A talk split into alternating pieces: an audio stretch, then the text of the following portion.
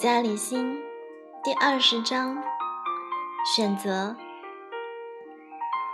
懂得舍的女人心轻盈、丰富、幸福、自在。懂得舍，从心态上开始，选择不要，选择顺服，选择为了更好，丢弃次好。从李家到李心，我们已经谈了各种舍的方式。最终要面对的舍，该是放弃，因为所有的外在整理从放弃开始，讲到内心的最深一个层面，还是一个放弃的功夫，是放弃。不得已情节，我知道大多数女人都曾经偷偷在心里算过。自从结婚后，我舍了什么？自从有了孩子后，我牺牲了什么？以前的我如何如何，现在的我又如何如何？舍弃感像一条虫在心里钻来钻去，有时带来轻微的不舒服，有时也会重重咬心肉一口。我们知道它的存在。也让它暗地里存在。唯一会让女人正面讨论这个话题的时候，多半是惨剧发生：先生有外遇，孩子叛逆，身体出状况。那时，面对女人生命中绵延不断的舍弃，往往很负面，很自义自怜。如果一个家已经成了垃圾场，才不得不开始扔东西，我们的感觉也会很负面、很被迫、很压抑。这种丢东西的方式，往往引来崩溃后更情绪化的采购和囤积。因为无法正视放弃这个主题，很多人一辈子都在一种不得已的感受里面挣扎。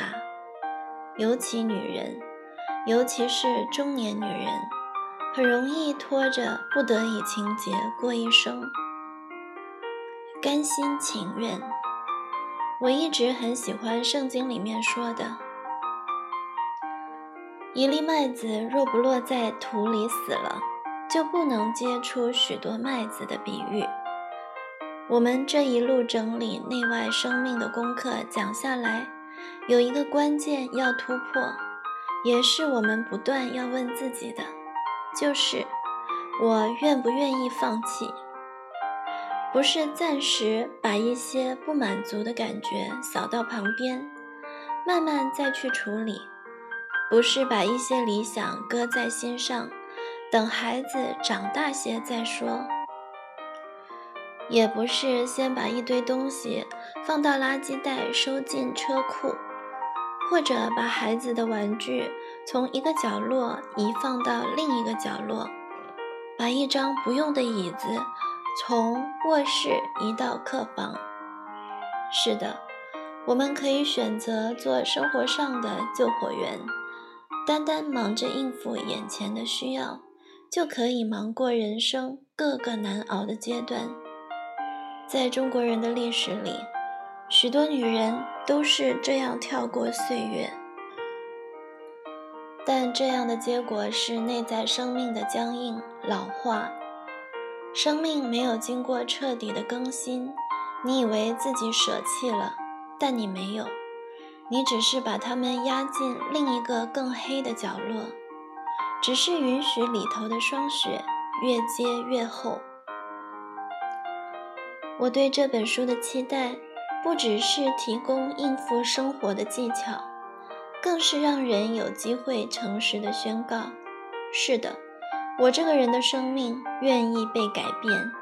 凡必须舍弃的，我愿意欢欢喜喜的、甘心情愿的舍弃。舍弃的真意，在圣经里有一个感人的故事，告诉我们舍弃的真意。有一个叫亚伯拉罕的人，和妻子感情很好，产业也多，在世人看来，他极其丰富，但他心中一直有个遗憾，就是妻子不孕，没有儿子接棒。他是个敬拜上帝的人，在他年纪很大的时候，妻子已停经，上帝却告诉他要给他一个儿子。亚伯拉罕听了就信，等了很多很多年，等到自己和妻子都更老更老，终于，他的妻子真的生下了一个儿子，取名以撒。年老得子的亚伯拉罕欣喜若狂，疼爱儿子比自己生命更多。但当以撒才长大时，上帝又告诉他：“把以撒献给我。”在那个时代和社会里，把童子杀在祭坛上献出去，并不稀奇，只是为父的心痛。痛彻心扉，尤其一路带着儿子上山时，看着他如此信任而兴奋的眼神，亚伯拉罕的心几乎化为碎片。故事的结局是，他凭着信真的准备舍了儿子，举刀前，上帝喜悦他的信心，不仅救了以撒，且把更多福气加给他。与他的子孙，要舍弃，一定是从最宝贵的开始舍弃，而且很仔细的、现实的，不只是心态上、意愿上，是实体的，牵着他的手走到山上，亲手绑了他，拿起刀来。请不要误以为这是个为表明自己的忠诚而自私的想要杀子明智的父亲。亚伯拉罕不再舍子，而在舍己。割舍的祝福，以撒就是亚伯拉罕他自己，是亚伯拉罕这个人一生的精华，是他一生的盼望、等候。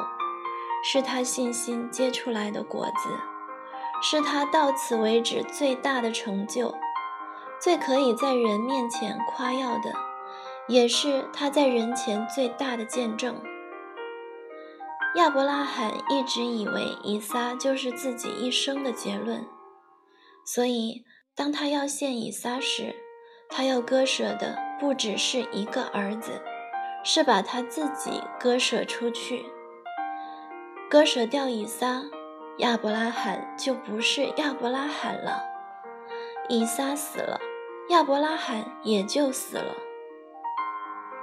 我不知道你的以撒是什么，可是我知道自己在这一路上也放掉了一些生命中的以撒，而且好在我们不是人类历史上第一个亚伯拉罕，所以我们看到了舍弃的结局。其实是带来极大的祝福。神拆掉亚伯拉罕的天然人，为了要塑造出另一个更合神心意的新亚伯拉罕。这个功课在宗教信仰上很深，但来到我们个人的生活中可以很实际。你一定要欢欢喜喜地承认、相信，要做一个懂得整理内外生命的人。你对原来的自己，非要有舍弃不可。虽然我们生长在一个不再谈牺牲奉献的时代，做自己。当你听见很多人在鼓吹做自己的时候，不要被那些害怕改变自己所喊出来的口号骗了。那只是不知道自己是谁的人用来壮胆的吼叫。其实我赞成做自己。上帝造人可不是用一台机器，而是用艺术家的心思一个个雕琢，因此他造人没有重复过，每个人都很独特。去参观雕塑展，倘若听见有人说都差不多。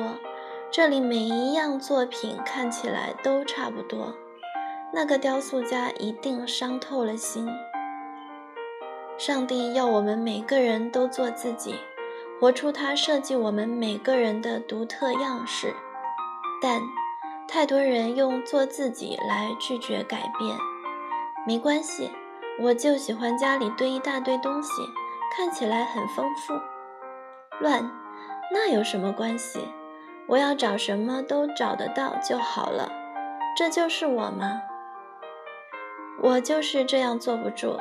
我就是这样的人，做自己和坚持抓住昨天的自己是两回事。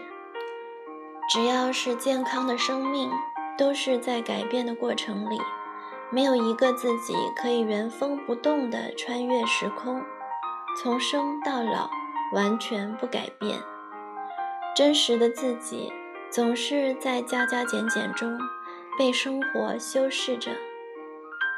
使命感，我很清楚，在最不受人注意的角落里，是生命受塑造、更新的最多的地方。我能认同大多数平凡的女人，与她们分享平凡里的丰盛生命是什么时，我会得到很大的满足。个人生命的问题，必须在现实生活的基本面上一再受操练。被对付。有人问，为什么现代的青少年问题这么严重，这么叛逆？如果单纯是荷尔蒙的变化，以前的青少年难道就没有荷尔蒙变化吗？我听见了一个很发人深省的观点。他说，从前的人到了十几岁，生活的责任已经担在肩上，所以没空叛逆。现代的青少年没有生活的责任，所以全心全意感觉身心的变化，什么问题都来了。何止青少年，我们成年人不也是这样？现代人用工作、学位、知识、金钱来逃避生活的责任感，真像荷尔蒙打出来的鸡，长得那么快、那么大、那么得人称赞。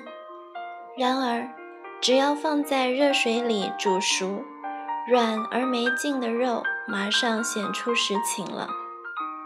无论在职场上、学校里、婚姻关系、亲子关系里，那么多人遇见困难，若不立即倒下，就是转身落跑。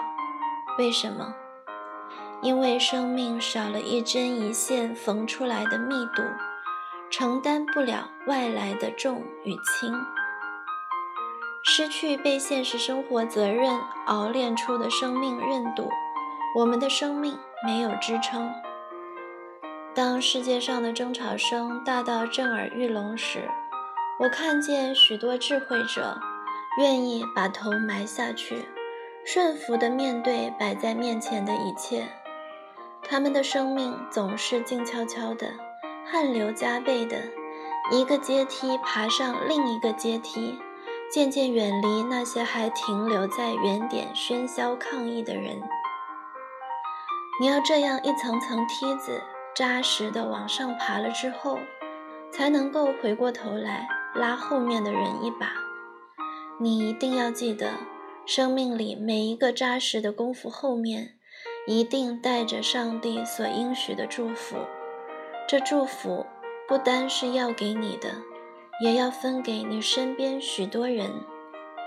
是这样的使命感，让我对生活中的每一杯白开水喝得津津有味，而且很仔细的要把每一个吞咽的感受都经历过，记录下来。因为我知道，活得越细腻，就越能深刻地触碰别人的生命，去祝福他们。带着使命感去过最平凡的日子，生命会活出钻石金银的价值。对生命的盼望，李家、李欣，到这里，我们可以问问自己：我期待中的整理好了是什么样子？有很多女人理不好家，是因为他们不知道一个家要理到什么程度才叫做理好。有很多人无法整理内在生活，是因为他并不知道什么是一个理好的内在。一个人过了三十岁以后，要知道自己的盼望是什么，然后用大部分时间再决定，为了心中的盼望，现在应该舍弃什么。盼望决定让我们愿意舍弃多少。你对生命的盼望是什么？如果你不知道自己的一生要怎么过，你就会继续过从前那种能抓就抓、能留就留的生活，无法舍弃，无法舍弃，很难整理自己，也不会有勇气无怨无悔的付出。由内在推到外在，都是一样的情况。长久以来，我一直是个对自己的人生很有看法、很有意见，也很有理想的人。因此，在我刚生老大的时候，曾有一些人劝我不要埋在家庭孩子的事上，理由是我可以做许多超过家庭孩子的事。真的，比起世上许多热热闹闹的大场面，家常常像一首无言的歌，只能唱在心里。而我。是这样充满求知欲和好奇心的人，常把生活当成上网，想要一页一页跳进去，并为网上许多的可能和变化着迷。在人生的范畴里，家庭生活是个网站，教会生活是个网站，文学是一个，人际关系是一个，工作也是一个，每一个网站都很有的探讨。都可以成为我们的专注。你也可以让生活就是在这些网站中跑来跑去，关这个开那个，或同时开好几个窗口看几个网页。然而，网络世界始终是个虚拟世界，现实里面的我，时间有限，体力有限，精神有限，生命注定老化。除非我们割舍，才有新的成长空间。所以我需要常常专注内心最深的盼望，为生活切割出优先次序，然后天天面对选择。选择就是丢弃，是中国人说的舍得，先舍才有所得。给出去。从出书的角度看，我很笨。坊间大卖的书都是教人怎么赚、怎么得的，我却在这里大谈怎么舍。我不是古人，舍与我的成长环境里少不了这样的杂音，是在骂着谈舍、谈精神、谈奉献的女人是傻是迂腐。可是。我已经从保守的东方走到西方，再从开放的西方反思东方，不从研究和理论里，而从不同的文化生活经验里，我发现，的确，世上有许多成功的故事让人佩服、惊奇、暗暗羡慕，但让我深深感动的，总是那些不叫嚣。愿意默默付出，默默舍弃，愿意让生命接受雕刻、熬炼的人，他们有很多是女人，选择爱家、守着家的女人。这些女人悄悄地肥沃了生活的土壤，悄悄地挥洒着希望的种子，悄悄地丰润了家人的成长。悄悄地衰微在满足的微笑里。生命的大印与这些女人是“成了”两个字。成了，不是达成什么目的，收成了什么，而是把可以给的都给出去了。所以我不能不谈他们。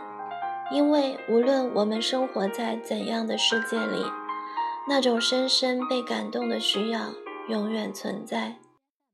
所以，我也在默默祈祷，但愿自己在一生所能触碰的人身上，也能盖上同样的大印。成了。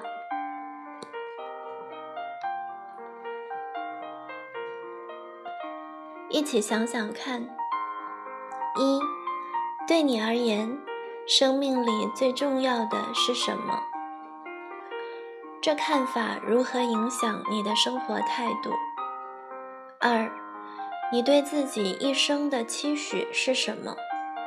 是否曾为此期许定下目标计划？三，分享你此生到现在为止做过的最好的选择。四，请分享你最害怕的生活方式，如何避免？五，对已婚的你，美好的人生是共同的选择还是个人的选择？为什么？